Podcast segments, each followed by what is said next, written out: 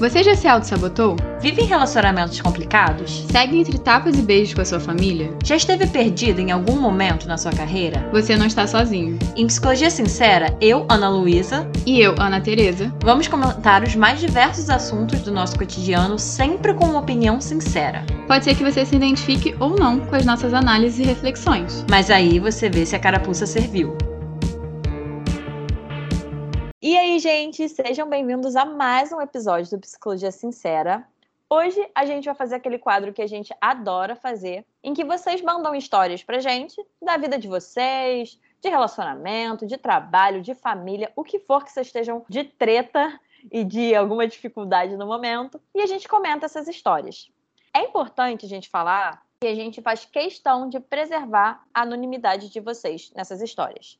Então, quem manda história sabe que está mandando por esse propósito, a gente não está aqui expondo ninguém que não queira ser exposto. E se tem algum nome no episódio, a gente faz questão de mudar. Porque é isso, gente. O objetivo não é expor ninguém, não é machucar ninguém, é poder ajudar vocês na medida que a gente pode, né, através do podcast e oferecer, né, o entretenimento aí para vocês. Volta e a gente faz os comentários, a gente recebe, meu Deus, era exatamente o que eu estava precisando. Meu Deus, que tapa na cara. Então, enquanto vocês gostarem desse quadro e nos mandarem histórias, a gente vai estar aqui fazendo o que a gente pode com as histórias de vocês. O que, que a gente faz geralmente é que a gente junta histórias similares para ter um tema, né, que norteie o episódio, para que não fique uma coisa totalmente aleatória. E aí, o tema de hoje é estágio abusivo ou tóxico. Então, se vocês quiserem que a gente comente alguma história de vocês, pode ser sobre qualquer tema. A gente está sempre aceitando histórias. Vocês podem mandar para gente no nosso e-mail podcastpsicologiasincera@gmail.com ou no nosso Instagram por DM, que é podcastpsicologiasincera. Lá a gente aceita ou por escrito ou por áudio, se for mais fácil para vocês. A gente sempre prefere escrito, né? Mas, enfim, o que vocês preferirem a gente está aceitando. E como eu disse, hoje o tema do episódio é estágio tóxico abusivo. A gente recebeu duas histórias, gente, complicadas, assim. Já vou começar falando que quando a gente fala de qualquer coisa tóxica ou abusiva, seja estágio, seja família, seja relacionamento, eu pessoalmente, Ana Luísa, fico agoniada lendo, gente, porque é muito complexo. Mas enfim, vou falar mais sobre isso quando a gente comentar as histórias. E aí, para começar, a Ana Tereza vai ler a primeira história pra gente. E aí, gente, tudo bem? Hoje a gente vai de estágio abusivo, né? Tóxico. E, gente, se preparem para os tapas na cara que vocês vão receber nesse episódio. Então vamos de história. Oi, meninas! Hoje quero falar de uma pessoa extremamente tóxica, da qual eu não tenho escolha de excluir da minha vida. Trabalho em uma empresa que é a número um do mercado, então não abriria mão desse emprego por nada. Eu entrei bem novinha, ainda no segundo período da faculdade, e fui designada para uma equipe em que todo mundo era meu chefe, inclusive esse coiso. A galera mais jovem sempre saía junto e o coiso sempre estava lá. Uma noite, ele perguntou se eu não queria ficar com ele. Eu disse que não e também que tinha namorado. Ele respondeu que eu deveria terminar, senão não ia mais me passar trabalho. Sério, digere essa fala por um momento. Eu fiquei sem falar com ele, nem mesmo para trabalho, durante seis meses, até ele me confrontar e pedir desculpas. Infelizmente, isso me fez me afastar do resto do pessoal e acabei não me enturmando tanto. Passado esse trauma, ele nunca mais me chateou com isso, mas sei que ele continua assediando estagiários que acabaram de entrar. O assédio se transformou de um amoroso para o profissional. Me passava trabalhos impossíveis para o dia seguinte sem necessidade, ficava de pé até três da manhã para assistir às aulas às sete, tomava crédito por todas as coisas que eu fazia, não assumia culpa por nenhum erro que cometesse, sempre o atribuindo para colegas abaixo dele. E várias outras coisinhas no dia a dia. Eu reclamava apenas com os meus colegas que compartilhavam das mesmas queixas.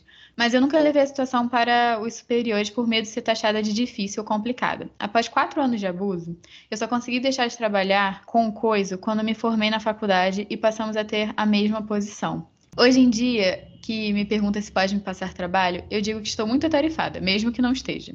E agora já estou há dois anos sem trabalhar com ele e quase nem falamos. Mas eu ainda acho um, um absurdo o que ele fez. Continua na empresa e temo pelas estagiárias novas que entram todos os anos. Devo alertar sobre isso às estagiárias ou apenas se elas se abrirem comigo?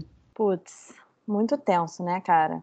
Gente, assim, eu acho importante falar que a gente comenta a partir das informações que a gente tem, né? Porque toda situação é muito mais complexa do que ela parece. Então, eu fico até meio assim de dar uma resposta muito direta, tipo, ah, deve ou não fazer isso. Porque só você sabe, né? O que, que você se sente ou não confortável de fazer. Mas, enfim, do que eu li, se eu tivesse no seu lugar, eu ia alertar isso para as outras estagiárias, gente é muito complexo, né? Porque a gente vai falar especificamente de estágio tóxico, enfim, de questões mais de trabalho, mas não tem como não falar do assédio sexual e moral e enfim que acontece em muitas empresas, né, de homens numa posição de poder para meninas ou mulheres numa posição hierárquica abaixo, né? E isso é muito complicado porque isso está muito, muito, muito enraizado no mercado de trabalho. E, de novo, é muito fácil falar, por exemplo, ah, não, você deveria ter falado com os superiores, porque quantas pessoas, quantas mulheres, né, não são acreditadas quando falam, ou são expulsas. Eu não lembro exatamente qual foi o caso, mas eu já vi esse caso em algum lugar de uma mulher que resolveu denunciar, né, um, um cara que estava assediando dela no trabalho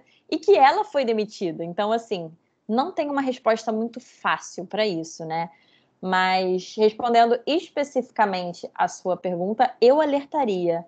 Acho que o que falta muito no ambiente de trabalho, assim, especificamente, né? Aí agora falando na questão do assédio, que eu acho que para mim agora foi o que ficou mais forte. Acho que o que falta é uma força e uma união maior, né, das, das meninas ou das mulheres ou das estagiárias ou dessas pessoas que estão nessa posição hierárquica mais baixa e que infelizmente, acaba sendo não um convite como se vocês estivessem conflitando. Muito de, muitos casos de abuso e assédio vêm de posições de poder.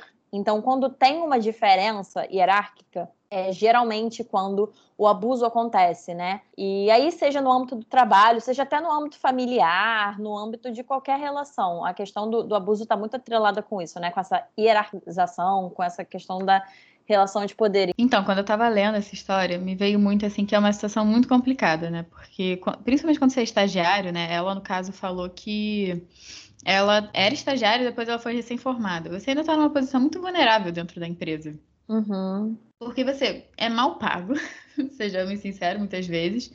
Tá trabalhando muito na perspectiva de, tipo, o pessoal reconhecer o seu trabalho para você crescer. E tem essa pessoa que meio que já cresceu dentro da empresa, né? É, fazendo isso com você e é muito complicado. Tem a questão do machismo, que a Ana Luísa falou. E também tem a questão que eu fiquei me perguntando: essa empresa tem RH? Eu conheço conhecidos, assim, que trabalham em empresas que não têm RH, e, gente, é o caos, assim. Sei lá quem xinga, sei lá quem, sei lá quem briga com sei lá quem, e as coisas ficam se resolvendo por elas próprias. Nessas horas, até sugeriria procurar o RH. Porque, ok, você alertar os estagiários, mas isso não vai mudar o comportamento dele. Você não vai ficar para sempre ali alertando todas as estagiárias que chegam. É, total, até porque nem é o papel dela, né? Sim. E até porque vai que essas estagiárias gostam desse garoto e depois vão fazer fofoca de você. Também tem isso. Então, assim, começa a chegar várias coisas que não tangem você. Vai, elas podem ter a mesma experiência péssima sua, mas elas também podem ter uma experiência boa, ou podem ter uma experiência neutra, assim, sabe? Ah, aquele cara não fede nem cheira. Elas podem ter uma experiência assim. Eu acho que você tem que se empoderar dessa história, você não tem que ter vergonha que isso aconteceu com você e compartilhar com os outros, até para outras pessoas saberem identificar quando ele está fazendo assédio. Você falou, né, que passou de um assédio amoroso, né, um assédio mais voltado para algo mais sexual, para um assédio de trabalho. E eu acho que o assédio de trabalho é muito mais difícil de identificar e por isso que a gente tem que falar sobre. Porque tem muito, ainda, né, no mercado de trabalho, tem muita gente que tem mentalidades conflitantes. Tem gente que fala, você tem que aguentar a porrada, você tem que trabalhar até duas da manhã todo dia, é isso, engole. E tem muita gente falando: não, existe um horário de trabalho, eu tenho que dar conta da minha função nesse horário, se eu não estou dando conta, é porque eu estou sendo mal pago ou eu estou fazendo função de mais pessoas do que eu deveria estar fazendo, então tem que contratar outra pessoa para fazer essas funções, tem que dividir. Então, depende muito da cultura da empresa que você tá, porque se a empresa tiver uma cultura me engole, talvez ela nem preste muita atenção a essa demanda. E por isso que é tão importante quando as pessoas falam de cultura de empresa. Tem gente que é meio que acha assim, tá, cultura de empresa, dane isso não é tão importante. Gente, isso é importantíssimo. Porque, cara, se vocês pararem para pensar, quanto tempo vocês gastam da sua vida no emprego, gente? Imagina vocês viverem no emprego, não tem nada a ver com nada do que vocês querem para a vida de vocês. É muito tempo desperdiçado. Cara, com certeza. E aí que entra numa questão que eu também acho complexa, mas é importante a gente dar esse contexto, né? Porque, como a Ana falou, cada um tem a sua relação e a sua forma de ver isso do mercado de trabalho. Conheço muita gente que fala, cara, é assim mesmo e tem que ser assim mesmo, e a gente está aqui para ralar e tudo bem, entendo, mas ao mesmo tempo acho que não precisa ser um extremo de um nem um extremo de outro, né? Óbvio que a gente, que, que trabalho, como o próprio nome diz, dá trabalho. Óbvio que tem a questão, sim, da gente ralar, da gente correr atrás das coisas, mas uma coisa é você fazer um trabalho bem feito e você se esforçar no seu trabalho. Outra coisa é isso beirar uma desumanização e uma cobrança, assim, bizarra, sabe? Por exemplo, até fora de contrato. Eu acho que a gente chegou a falar isso no episódio de relações tóxicas, num geral, né? A gente deu um pitacozinho sobre relações tóxicas de trabalho. E eu comentei de uma experiência minha num estágio em que, assim, eu fui contratada para uma coisa, tinha lá o contrato, discriminando tudo que eu deveria fazer e que eu não deveria fazer. Cara, eu fazia tudo que eu deveria fazer brilhantemente, modéstia à parte. Mas eu comecei a perceber que eu fui sendo cobrada coisas muito fora do que tinha sido combinado num contrato. De novo, cada um vai ter sua opinião e sua visão sobre isso. Mas, assim, gente, existe um motivo pelo qual a gente faz contratos, né? A gente combina coisas, é uma relação de dar e receber. A relação de dar e troca tem que estar tá equilibrada para ambos os lados, né? Mas uma coisa que eu queria comentar sobre isso, dessa visão, né, é que assim, eu pessoalmente tenho uma visão de ninguém tem que passar por isso, ninguém tem que aguentar isso, não. Mas uma coisa que eu estava conversando com a Ana Tereza antes da gente começar a gravar é que eu entendo também que a minha visão vem de uma visão muito privilegiada de uma pessoa que não precisa trabalhar ainda. Quer dizer, talvez eu nunca tenha que, que trabalhar no sentido de que se eu não trabalhar eu vou passar fome, porque eu venho de uma família privilegiada, eu posso pedir ajuda para os meus pais, então eu entendo que a minha visão está dentro de um contexto de que eu tenho o direito de não querer passar por essas coisas. E eu entendo que nem todo mundo tem esse direito. Mas aí eu penso muito numa questão que a Gestalt terapia tem muito uma visão de ser humano no sentido de necessidades, de uma hierarquia de necessidades, né? E que a gente visa muito, por exemplo, o nosso desenvolvimento e o nosso crescimento pessoal mas uma coisa que eu acho muito interessante da Gestalt é que ela fala que antes da gente visar e a gente buscar satisfazer nossas necessidades de crescimento pessoal ou profissional, tá a sobrevivência. Então, quando as nossas necessidades de sobrevivência, que estaria relacionado com, a, com as nossas necessidades fisiológicas, né, de, de comer, por exemplo, de ter um lugar para morar com segurança, quando a gente passa por essa etapa, aí que a gente tem talvez uma como se fosse uma liberdade maior de escolha e de possibilidades quando a gente fala de, de crescimento, de questões pessoais e profissionais. E aí que eu acho que entra, né? Então, eu vou falar de um contexto, gente, de quem já passou pela etapa da sobrevivência. Não sei se é o caso da ouvinte que mandou essa história, né? Mas eu, ela falou: eu não abriria a mão desse emprego por nada e eu não tenho escolha de excluir essa pessoa da minha vida. Eu acho isso muito complicado, gente, porque, de novo, né, trazendo a minha abordagem à gestalt terapia. Pra gente, tudo que tá muito cristalizado não tá legal, não tá saudável. Então, assim, essa é minha única razão de viver, ou eu só tenho essa escolha, ou não tenho nenhuma outra escolha. Como é que você não tem nenhuma, nenhuma outra escolha mesmo, né? E Ana Luísa, o que é cristalizado?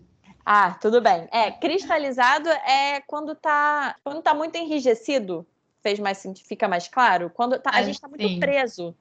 Quando a gente está muito preso a uma coisa, então você, se você fala que você não tem nenhuma outra escolha, você tá preso nesse mesmo lugar, né? Você não tem outras possibilidades. Quando a gente fala de uma coisa que está muito cristalizada, é uma coisa que está congelada, uma coisa que não tem mais nenhuma possibilidade. É como se você tivesse preso a isso, né? Então, qualquer coisa na sua vida em que você está preso, seja num trabalho, seja numa relação, no sentido de você não tem nenhuma outra escolha mesmo, você não tem nenhuma outra possibilidade, isso não é muito legal. Então aí que eu fiquei pensando, né, assim, se você já passou da fase de sobrevivência, no sentido de tá, se você sair desse emprego hoje, você não vai passar fome. Você vai ter a possibilidade, talvez, de escolher, de, de encontrar outro emprego ou você vai poder talvez ter uma ajuda financeira no momento de outra pessoa que não vai ameaçar a sua sobrevivência no mundo. Se você passou da fase da sobrevivência, no sentido de que isso tá, essas necessidades estão satisfeitas,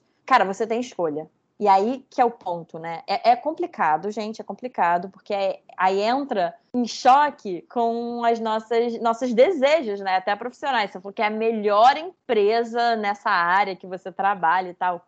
Cara, muito legal. Mas, de novo, você entra no lugar de o que, que você está priorizando. Se você está priorizando o seu trabalho nesse momento, se você está priorizando sua vida profissional, muito bom. Mas o que, que você está deixando de priorizar quando você escolhe? Aí que a gente fala de, de escolha, né? E dessa coisa de cristalizado. Quando você escolhe ficar num lugar com uma cultura, por exemplo, muito tóxica ou, ou, ou abusiva. Quando você prioriza isso, o que, que você está deixando de priorizar, né? E lembrando, gente, que toda escolha requer uma perda. Se você escolhe ficar, você está perdendo alguma coisa. E se você escolhe sair, você também está perdendo alguma coisa, né? A gente escolhe a partir do que mais satisfaz, é, falando de necessidade, né? Mais satisfaz o que a gente quer, o famoso bota na balança o que, que faz mais sentido, o que, que você quer mais, você vai fazendo essas priorizações e você escolhe.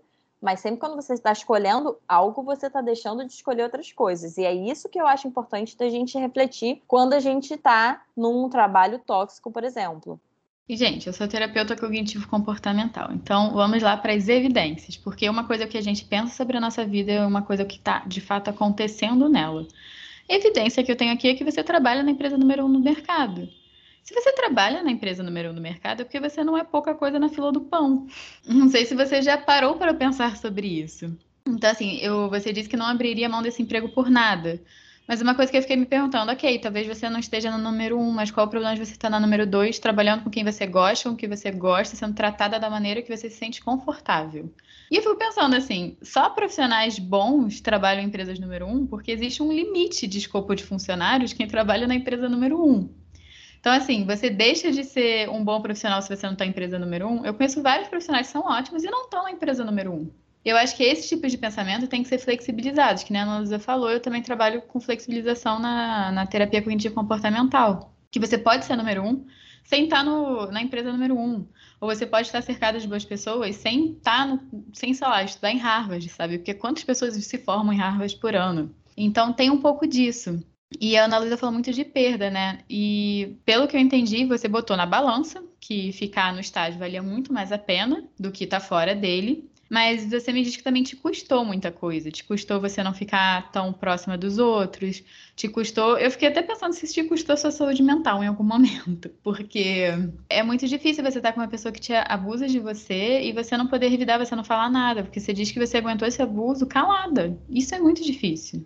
É isso, gera coisas, né, bem complicadas. É, coisas no sentido de saúde mental mesmo, de muitas vezes traumas, né? Quando a gente aguenta passar por essas situações e a gente não pode falar sobre elas, a gente não pode elaborar sobre elas, né? E bem nessa pegada do que a Ana Teresa estava falando, né? Essa frase para mim ficou muito forte. Eu não abriria mão desse emprego por nada. Eu até no roteiro, gente, eu queria que vocês pudessem ver eu posso até tirar um print e botar depois nos stories. Eu botei vários pontos de interrogação, porque eu fiquei pensando, por nada, eu acho que se fosse numa terapia, assim, a gente ia explorar um contexto muito amplo, né? Mas eu ia explorar esse nada. Você não abriria mão desse emprego por nada? Nada mesmo? A Ana Teresa falou da saúde mental, né? Eu lembrei de, de uma situação que aconteceu na minha terapia, em que eu estava contando sobre uma situação minha e eu falei de uma coisa que eu queria muito. E eu falei, eu faria qualquer coisa por isso. E ela me questionou, minha psicóloga me questionou, qualquer coisa mesmo, assim, porque qualquer coisa, quando você fala nada, é que, tipo assim, se abri, não abriria a mão desse emprego, sei lá, pela sua saúde. Saúde agora, tipo assim, física, talvez, sei lá. A minha, a minha psicóloga me perguntou, né? Você faria qualquer coisa, você morreria por isso? E aí eu falei, cara, não, né? E ela questionou, porque se você morresse, você não ia estar tá aqui para desfrutar dessa coisa, né, que eu estava querendo tanto. E aí a gente ficou trabalhando justamente em cima do que a Ana Teresa falou de flexibilizar, assim. A minha frase de eu faria qualquer coisa, eu falei de cristalização, né? Tá cristalizada. E o seu nada, na minha visão, também está um pouco cristalizado. Então a questão é justamente chegar nesse meio termo dessa flexibilização.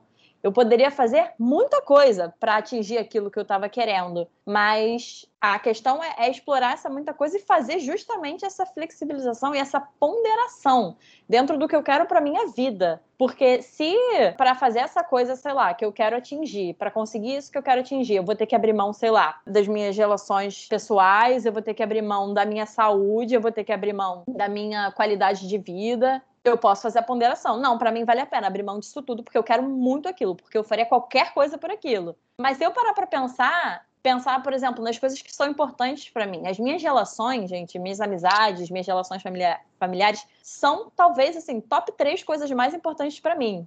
Então, são coisas que eu fui entendendo, e a partir dessa minha frase, dessa coisa que eu queria tanto, eu fui entendendo um pouquinho melhor assim, não, peraí, então eu não faria qualquer coisa por isso. Porque tem coisas que para mim são muito importantes. E aí eu acho que vale a pena.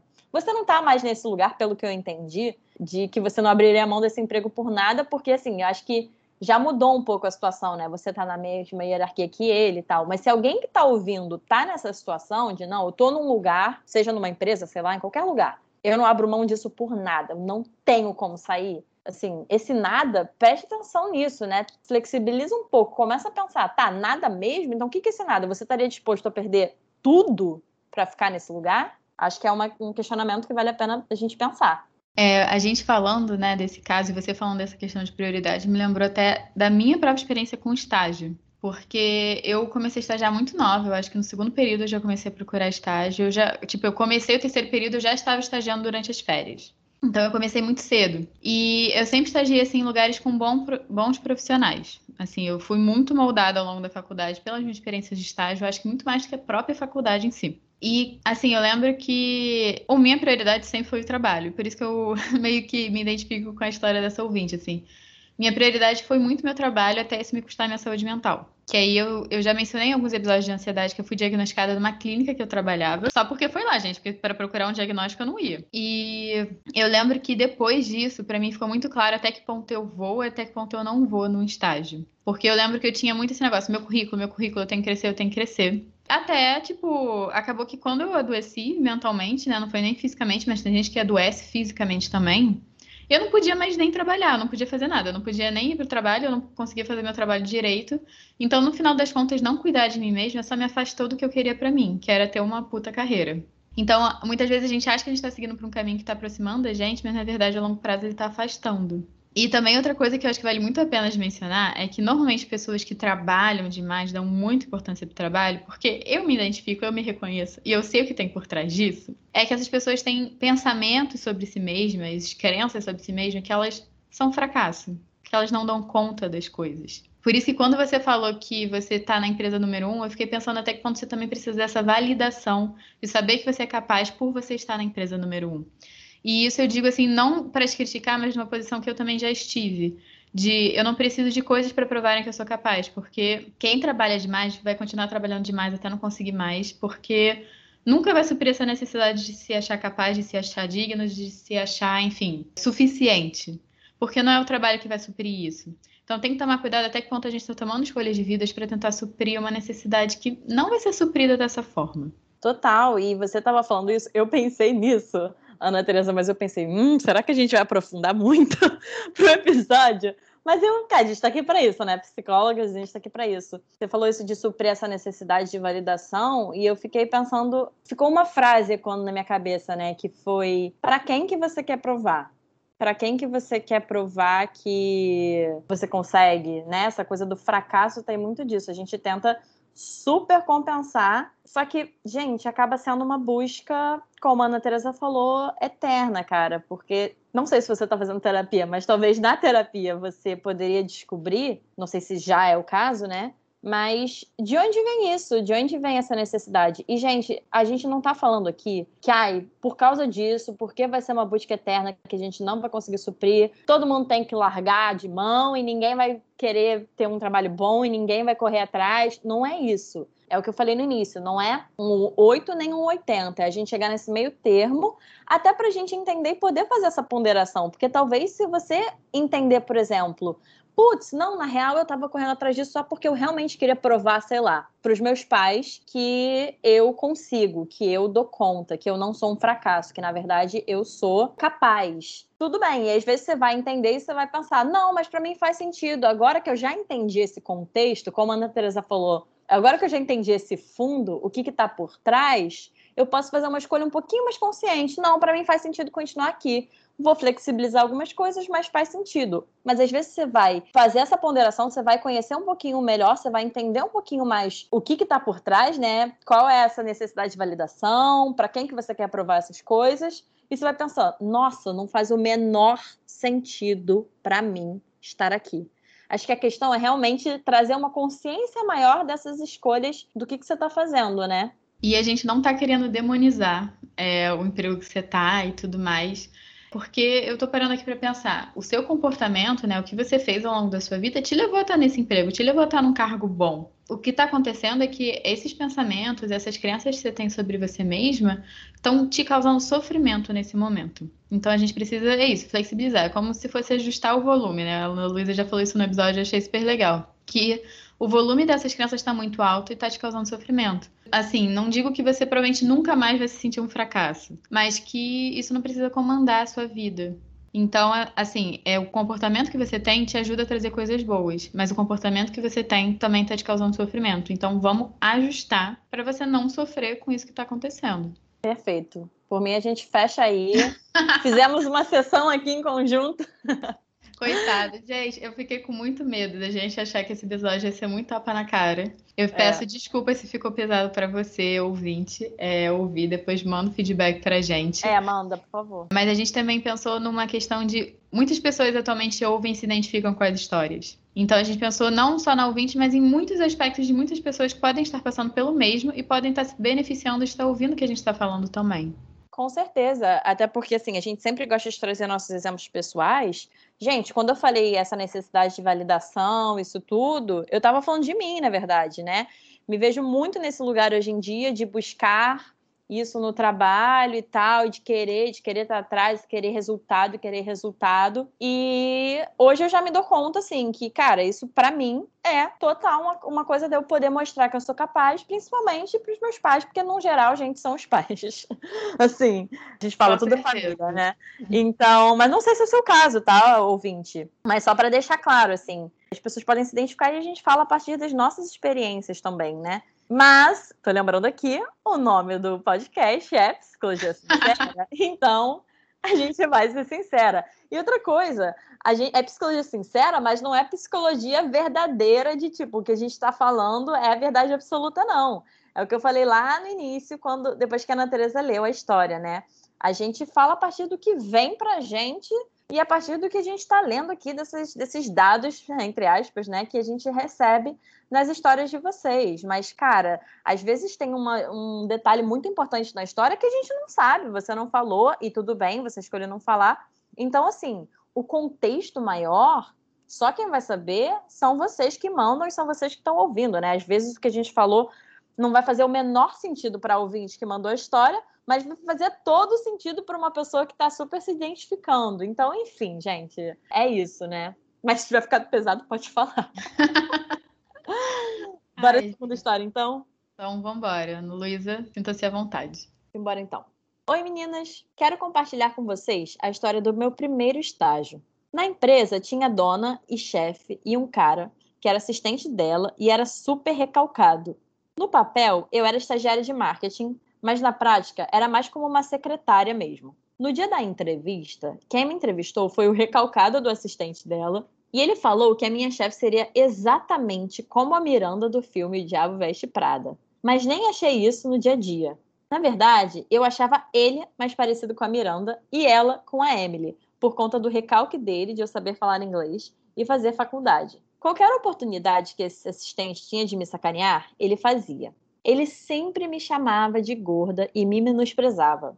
Uma vez eu escrevi um e-mail, ele leu e me perguntou se eu não sabia fazer e-mail e por que a faculdade não tinha me ensinado isso. Eu também sou uma pessoa meio desastrada e caio muito por aí. Uma vez ele falou para mim que a próxima vez que eu caísse seria demitida. Logo depois que ele falou, eu caí da escada feio e estava segurando duas caixas grandes. Machuquei meu cotovelo a ponto de rasgar a minha camisa e sangrar, mas eu fingi que nada aconteceu para não ser demitida.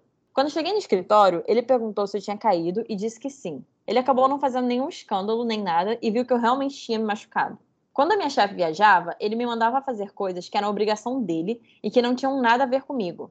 Um dia, ele viajou e ele me mandou ver os pontos na carteira de motorista dela. Eu fiquei tão indignada que eu me tranquei no banheiro e liguei para os meus pais chorando. Minha mãe me acalmou e disse que isso não estava dentro do meu contrato, então não precisava fazer. Acabei demorando tanto no banheiro que ele fez a tarefa e, quando voltei, ele falou que eu não precisava mais fazer porque ele tinha feito. Só que eu estava pronta para falar que eu não tinha sido contratada para isso. Queria perguntar para vocês como eu poderia ter agido nessa situação com o assistente da minha chefe. E aí, Ana Tereza?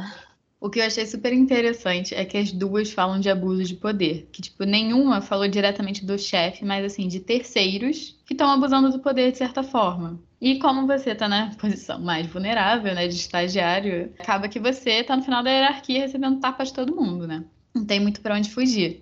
Então, eu acho que a situação desse assistente, eu sempre sou a favor de conversar, gente. Eu sei que é muito difícil, é muito complexo você conversar com chefes, com superiores, até porque existe aquele medo de você ficar queimada. Tem pessoas que realmente delatam e são demitidas. A gente não vai mentir que essa realidade não acontece. Mas eu pego muito exemplo do mercado de trabalho de direito, pelo menos aqui no Rio. Não sei como é em outros lugares, do pessoal que está ouvindo. Mas muitos dos escritórios que têm o horário certinho, assim, você é estagiário, você entra uma e sai às seis, é porque em algum momento esses, esses escritórios foram processados por antigos estagiários e aí eles não quiseram mais levar processo e mudaram. Infelizmente, isso é uma realidade que não só acontece em estágio, mas acontece em empresa também, de empresas terem horários abusivos e ela começar lentamente a mudar de acordo com que os funcionários reclamam, de acordo com que os funcionários é, processam. Eu sei que é muito chato, porque é o seu nome que está em jogo e, infelizmente, mercado de trabalho é um ovo, gente. Todo mundo que já trabalhou com mercado de trabalho sabe que indicação é extremamente importante, sabe que seu nome é extremamente importante. Então, é, é muito complicado de falar para falar essas coisas. Mas eu acho que tem que ser pesado, porque tem gente que passa por essas situações e pensa: não, eu não quero criar esse problema. Mas tem vezes que está, tipo, insuportável. E aí eu acho que a gente tem que começar a ponderar certas coisas. É, você estava falando nisso e eu estou pensando aqui, pensando mesmo, né? Não sei se é o caso. Se teria alguém para quem você reportar isso? A Ana Teresa, na história anterior, falou do RH, né? E até a sua própria chefe, na verdade, parando para pensar, assim, porque que eu saiba, ela é a chefe de vocês dois, né? Claro que, assim, eu entendo que deve envolver muito medo. Também, como a Teresa falou, não dá pra gente achar que a gente vive e trabalha no mar de rosas e que tudo é sempre muito lindo e muito justo e que se você reportar, por exemplo, ela vai entender e vai ficar tudo bem e ele vai mudar ou ele vai ser demitido, o que for. A gente nunca sabe, né? Mas eu acho que volta um pouco para o que a gente estava falando na história anterior, de você pesar, de você pesar se vale a pena o risco, se vale a pena continuar do jeito que está, o que está acontecendo, assim, você realmente sempre fazer o, o, a balança, né? Botar as coisas na balança, fazer a famosa listinha dos prós e contras. Porque eu fico pensando assim, o que, que você ganha e o que, que você perde continuando do jeito que está, e o que, que você ganha e o que, que você perde, ou poderia perder, ou poderia ganhar, se você se arriscasse, né? E eu gostei que você falou assim que ele é recalcado, não no sentido assim de chamar ele de recalcado, mas de você notar que muitas das coisas que ele fazia eram em relação a problemas dele. Ele tem inveja, ele tem questões mal resolvidas com ele que ia para cima de você. Isso eu achei legal de você ter consciência disso, porque isso é muito comum de acontecer. Pessoas que não estão satisfeitas nos seus próprios cargos, satisfeitas com as suas carreiras e jogar as coisas para cima de você. Eu sempre fui saco de pancada em muitos estágios que eu fui. Assim, de profissionais de olharem para mim, de estarem vendo né, que eles não tiveram as mesmas oportunidades que eu estava tendo na, na idade deles. E, assim, me tratarem de maneira diferente, me tratarem de maneira ruim, é, não gostarem de certas posturas minhas, enfim. É, e eu quebrei já muito a cara com isso, porque a gente pensa, ah, o pessoal é mais velho, principalmente, gente, quando você é estagiário, você tem o quê? 19 anos, 20 anos. Você nunca acha, assim, que o pessoal é, tipo, você tá no mesmo nível que o pessoal. E aí, quando as pessoas começam, tipo, eu já aconteceu, assim, de pessoas fazerem coisas por minhas costas, fazerem fofoca, e eu ficava, tipo, gente, mas a pessoa tem 20 anos de carreira, a pessoa não precisa tretar com o estagiário. E aí eu ficava, depois, com o tempo, é que eu fui entendendo que muita gente tem ciúme do potencial da profissional que eu posso ser, não da profissional que eu ainda sou. E pode ter sido o caso desse cara também. Cara, sabe o que eu tô pensando? Tô lembrando do nosso episódio também sobre expectativas, que não sei se você vai se identificar, Ana Tereza, mas eu acho que essa fase de final da adolescência e início da vida jovem adulta é uma fase de muitos, muitos tapas da vida. Porque a gente. Vou falar por mim eu tinha uma ideia, assim, uma idealização, uma romantização de vida profissional, de que, assim, uma expectativa de que a gente entra numa empresa que as pessoas que trabalham, as pessoas que são mais velhas, são adultos, então são maduros, então você falou coisa de fofoca, essas coisas não existem, porque né, porque não, porque trabalho, porque agora todo mundo é maduro, todo mundo é adulto. E, gente, nem sempre é o caso. Às vezes é, mas às vezes não é não. Às vezes você entra numa empresa e você vê que é como se você estivesse de volta no ensino médio, sabe?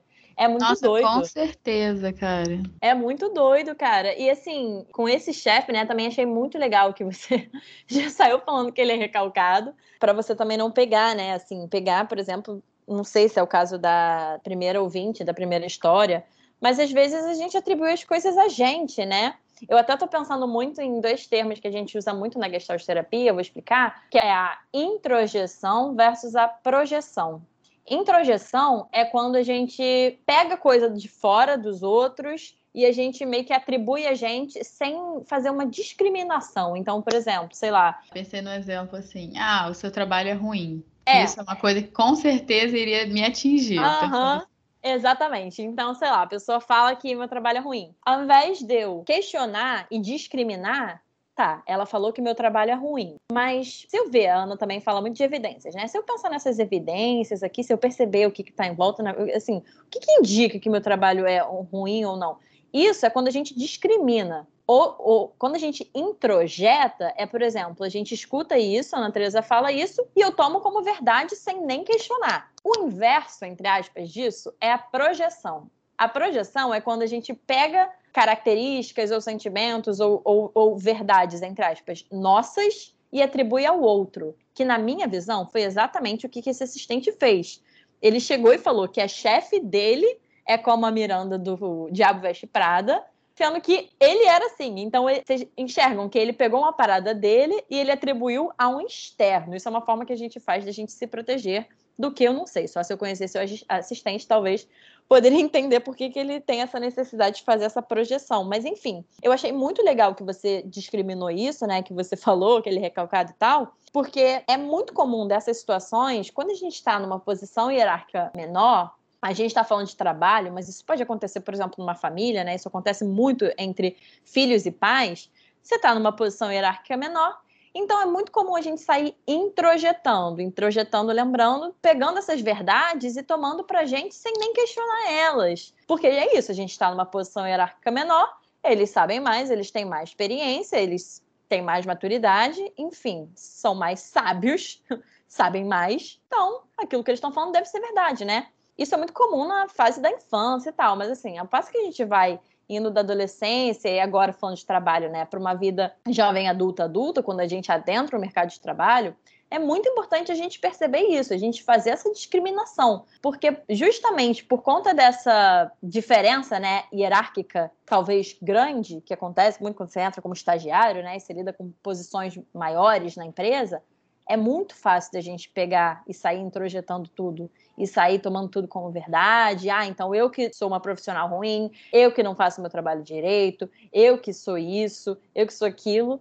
Sendo que não, gente. Muitas vezes a gente está lidando com profissionais ruins mesmo, com pessoas mal resolvidas, pessoas insatisfeitas, pessoas que não sabem talvez fazer mesmo o trabalho direito. E que bom que essa ouvinte soube discriminar, porque o quanto que isso afeta uma pessoa que não discrimina, que não faz essa diferenciação, é muito pesado, porque isso mexe com muita coisa, gente. Isso mexe com a nossa autoestima, isso mexe com a nossa autoimagem, isso mexe com a forma como a gente se vê. Então tentem perceber isso também nos trabalhos de vocês, nos âmbitos de vocês, assim, se vocês estão fazendo essa discriminação. Do que, que é talvez realmente o conselho de uma pessoa que sabe mais, do que, que é uma crítica construtiva, do que, que é uma ajuda, e o que, que é uma pessoa que simplesmente está depositando as insatisfações dela em cima de vocês. Eu concordo assim demais, que isso daí a gente está dando várias estrelinhas para ouvinte.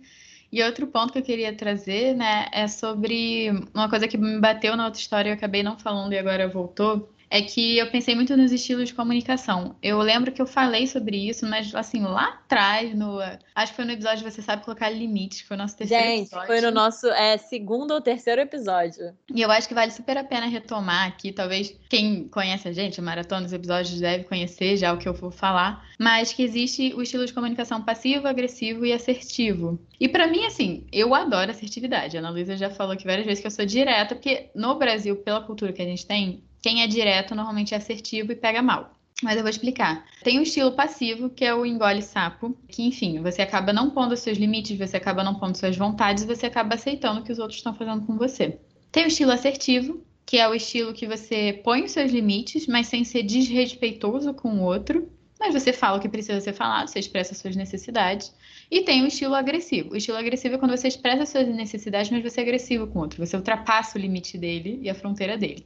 E nesses dois eu vejo muito que as pessoas acabam adotando um estilo passivo. Não que isso seja ruim, tá, gente? Esses estilos de comunicação não existe certo nem errado. A gente tem que saber escolher o que vai trazer o que a gente quer pra gente. Só que acaba que, como você está numa posição menor, né, no, na hierarquia de trabalho, é muito difícil, porque você sempre acaba optando pelo passivo, de não falar, de engolir sapo, e de certa forma faz mal, né? E é bem isso que você estava falando, Ana Tereza. Eu vim pensando aqui no sentido do contexto que eu acho que a gente acaba transitando pelos diferentes estilos de comunicação em diferentes momentos, e eu acho que eles têm sua pertinência, sim, em diferentes momentos.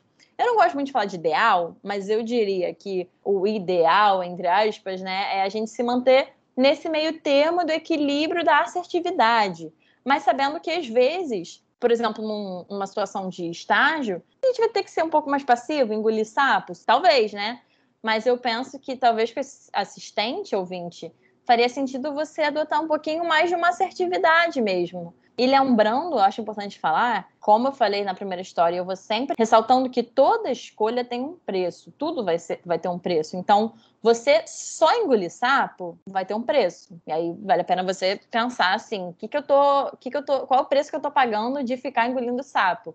Da mesma forma que uma pessoa que tem uma comunicação mais assertiva também tem que pagar preço, tá, gente? Porque às vezes, como a Ana Teresa falou, assertividade pode ser confundido com, sei lá, com grosseria, alguma coisa do tipo.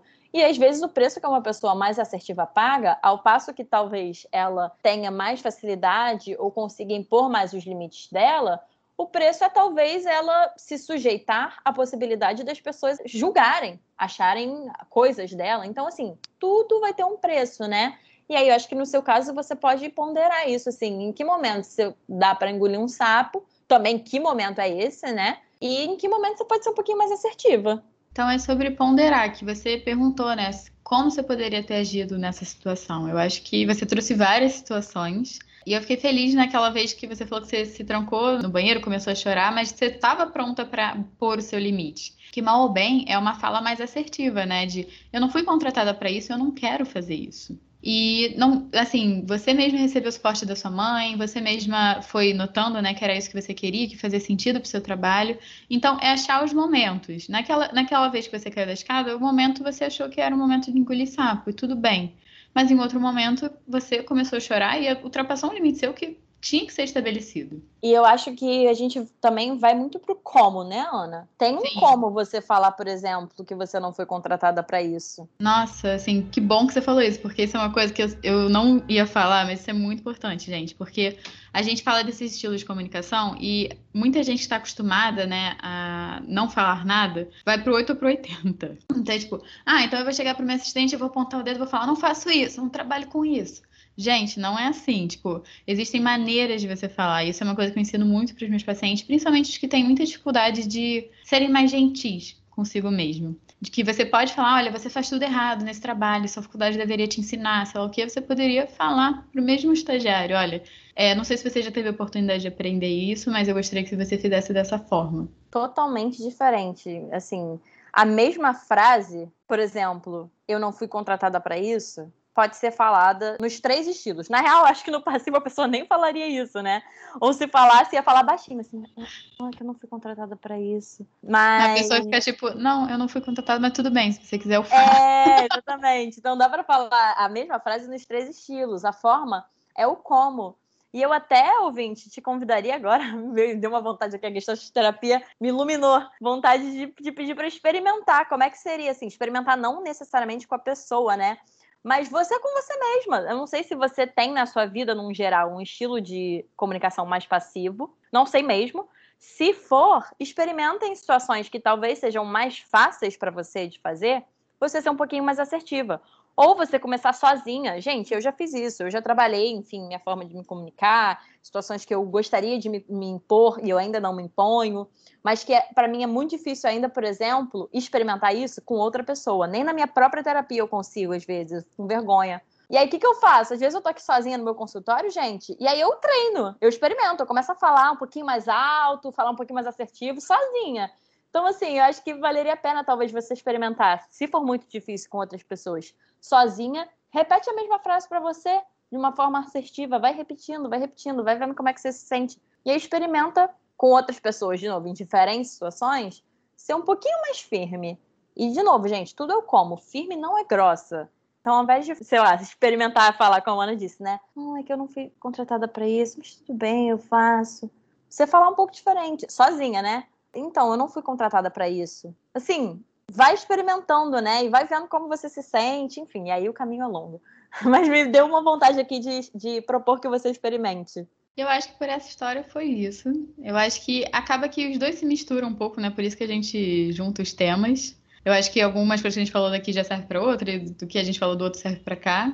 Mas por mim, eu acho que eu falei o que, que veio aqui e o que, que eu lembrei assim que precisa ser pontuado. Sim, também. A única coisa que me veio agora, assim, por último, mas eu não vou me alongar, é que acho que nas duas situações eu fico pensando muito de, de, em qual é o medo das pessoas, qual é o medo das duas ouvintes ou dos dois ouvintes nessas situações, né? Assim, na primeira e na segunda. Qual é o seu medo se você sair dessa, dessa empresa? Que, assim, que, qual é a pior coisa que pode acontecer?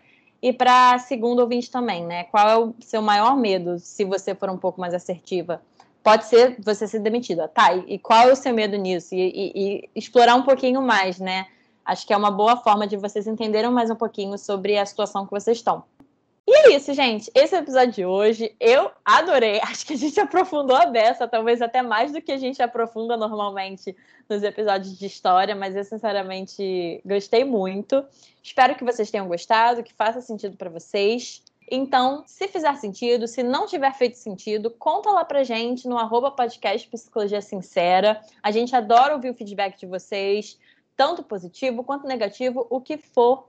A gente adora estar em contato com vocês. E se vocês quiserem seguir a gente nas nossas redes sociais também, para saber o que, eu estou fazendo aí no meu dia a dia, o que, que a Ana Tereza está fazendo, vocês podem seguir a gente nos nossos perfis pessoais profissionais.